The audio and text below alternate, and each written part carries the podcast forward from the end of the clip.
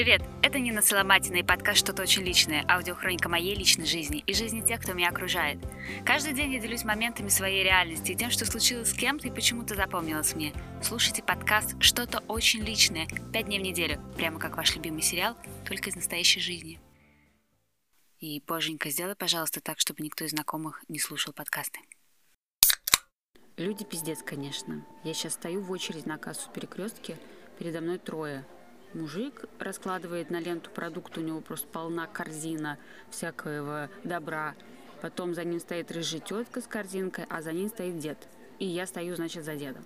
И тут рядом открывается другая касса. Я устремляюсь туда, успеваю выложить на ленту творог. И просто ниоткуда Отодвигая мою тележку, вперед пролазит тот самый дед с прошлой кассы и начинает выкладывать свои покупки перед моим творогом. И со словами «Вы так быстро отреагировали, девушка, я не успела вперед вас встать!» Я просто охуела в этот момент. Стою столбом, не знаю, что делать, потому что это просто реально охуительный поступок. Я бы так, наверное, стояла и дальше, и ничего бы не сделала. Но в какой-то момент передо мной возникла та самая рыжая баба, которая стояла перед этим дедом на прошлой кассе. Поворачивается ко мне и говорит, я перед ним в той очереди стояла.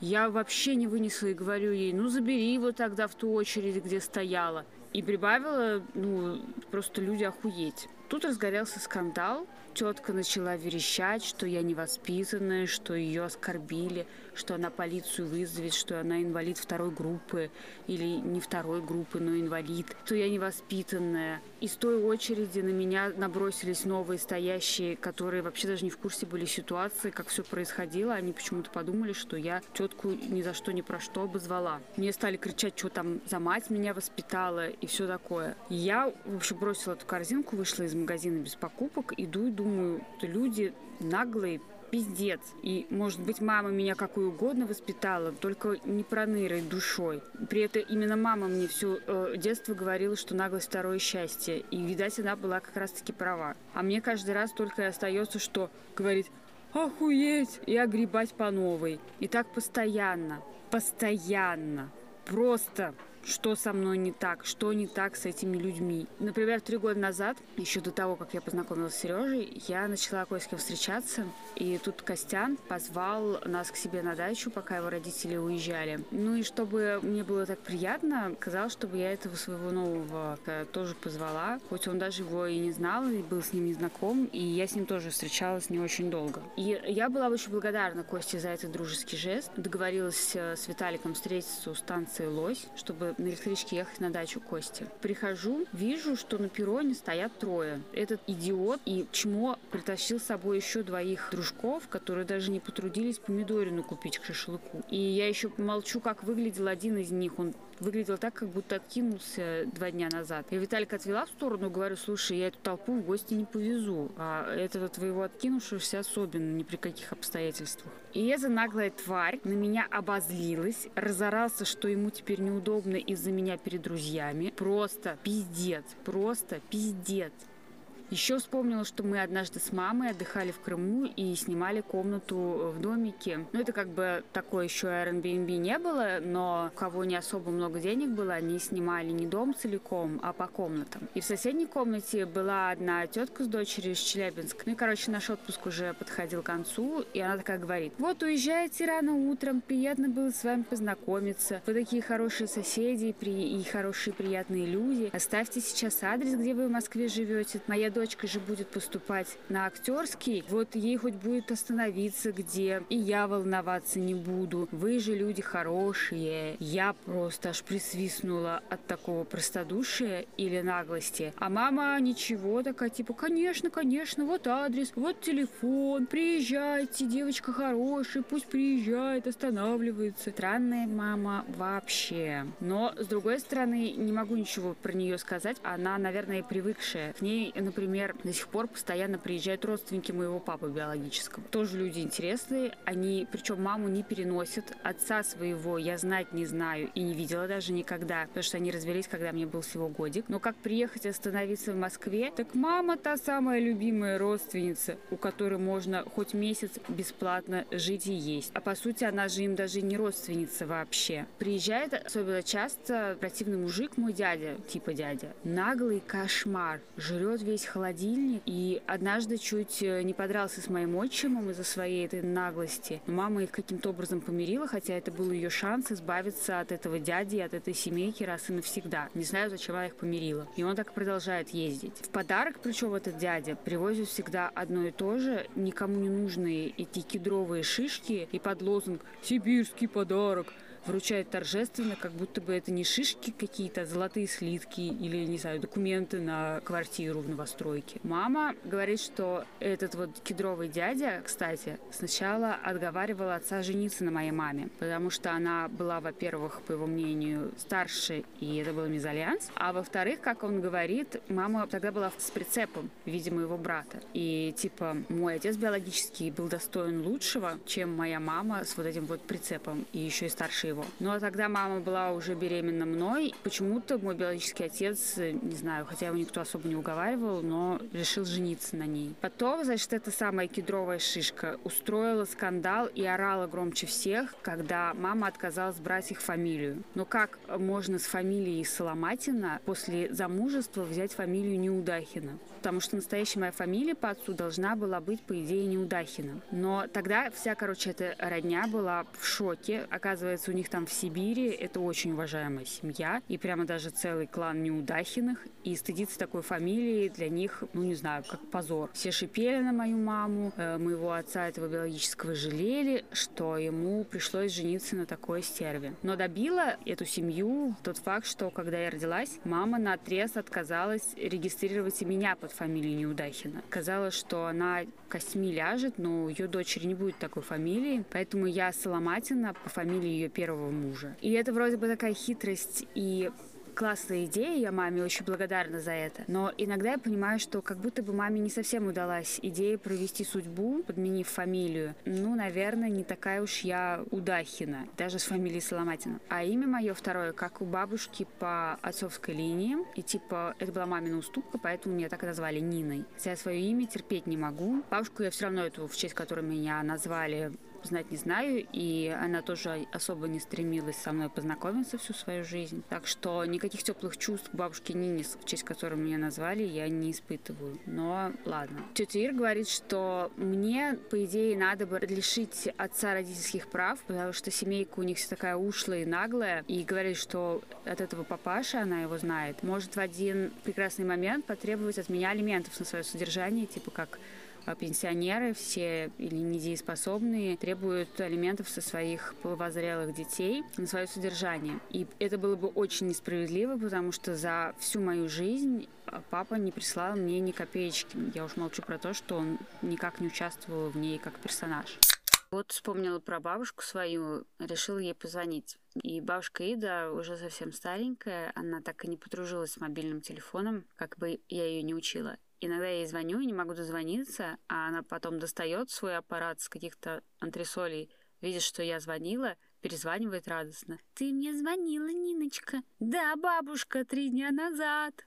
Такая она смешная. И мы немножко поболтали, потому что я по ней скучаю, вижу ее не так часто, и она тоже по мне скучает. Ну как поболтали, так громко сказано, что поболтали, она глухая с возрастом стала, но товарищ Альцгеймер к ней так и не заглянул, она в своем уме, все помнит, все делает сама, и такая молодец. Я как-то читала роман у Акунина, называется он «Времена года», там главная героиня — геронтолог, э, и она едет перенимать опыт во Францию, в дом престарелых, ну и как бы невольно сравнивает европейских стариков с нашими.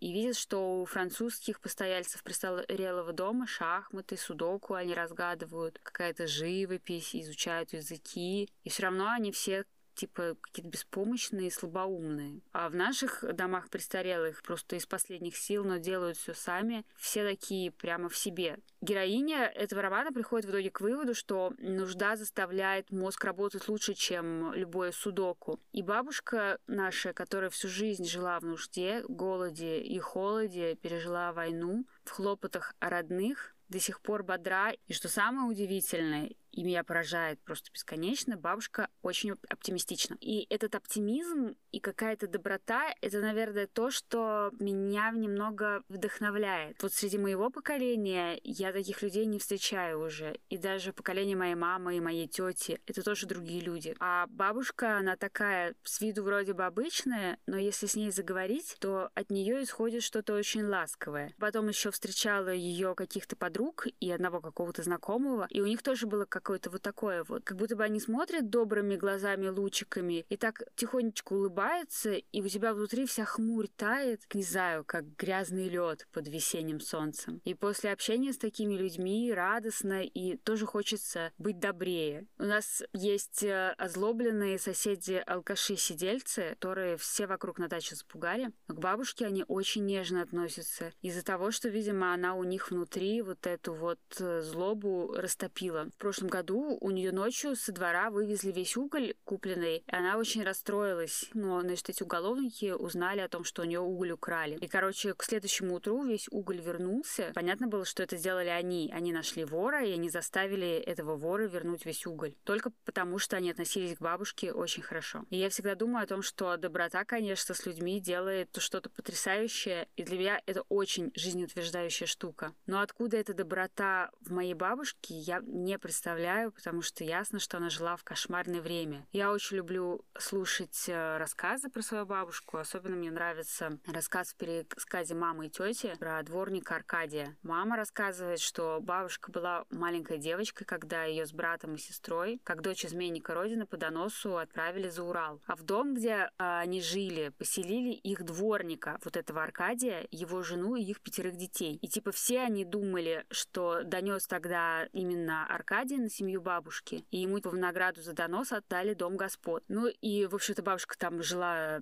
за Уралом, там она встретила дедушку, они поженились, родили двоих детей. И в 57 году бабушка уже вернулась домой с дедушкой и с э, дядей моим и тетей, и у калитки встретила этого Аркадия. Он уже был тогда полуслепой, дряхлый, но как бы типа в уме. И когда он узнал э, в бабушке ту самую девочку, которую его стараниями отправили за Урал, он прямо там упал перед ней на колени, рыдал, выл, валялся долго у ее ног, не отпускал. И бабушка все это тоже очень хорошо помнит и рассказывала об этом и маме, и тете. Но бабушка не рассердилась на него. Я у нее спрашивала, почему, и она говорит, потому что, во-первых, она понимала, что ему в то время было тяжело с детьми жить, с пятью, в нищете, и был большой соблазн. А во-вторых, потому что он уже сам хлебанул горе а после того, как они уже были за Уралом, часть его детей и жена умерли от туберкулеза вот прям в этом доме. А те, кто не умер от туберкулеза, они не вернулись с войны. И он остался на всем белом свете один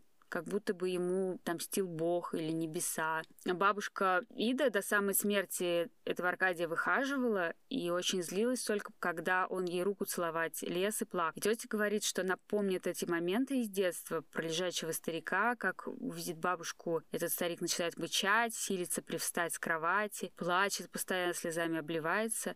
Ясно, что его совесть очень сильно грызла, и он до последнего готов был просить бабушку прощения. Моя мама его уже не застала, а тетя, да, помнит старого, лежачего и смердящего старика в пристройке дома, куда он, наверное, смерть отправил целую семью. Вот такое у бабушки сердце. Что бы сделала я на ее месте? Я бы, например, мечтала отомстить всю дорогу, всю ссылку, ненавидела бы гадину, проклинала бы его. А бабушка похоронила и пока могла, даже убирала его могилу. Ну, например, она там шла убирать на родительскую, возвращалась и говорила, что вот то-то, то-то сделала, и того-то, того-то убрала, и к Аркадию зашла, прибрала. Хотя этот человек, по сути, искалечил жизнь ее семьи и просто достоин только проклятий. И такие люди, и такое в людях меня всегда поражает. У меня совсем не так. Меня почему-то преисполняет всегда жажда возмездия, и даже за какую-то ерунду, типа, ну вот меня бросили, мне плохо, и я очень хочу, чтобы этому человеку плохо тоже было. Так что я тут, наверное, не в бабушку иду,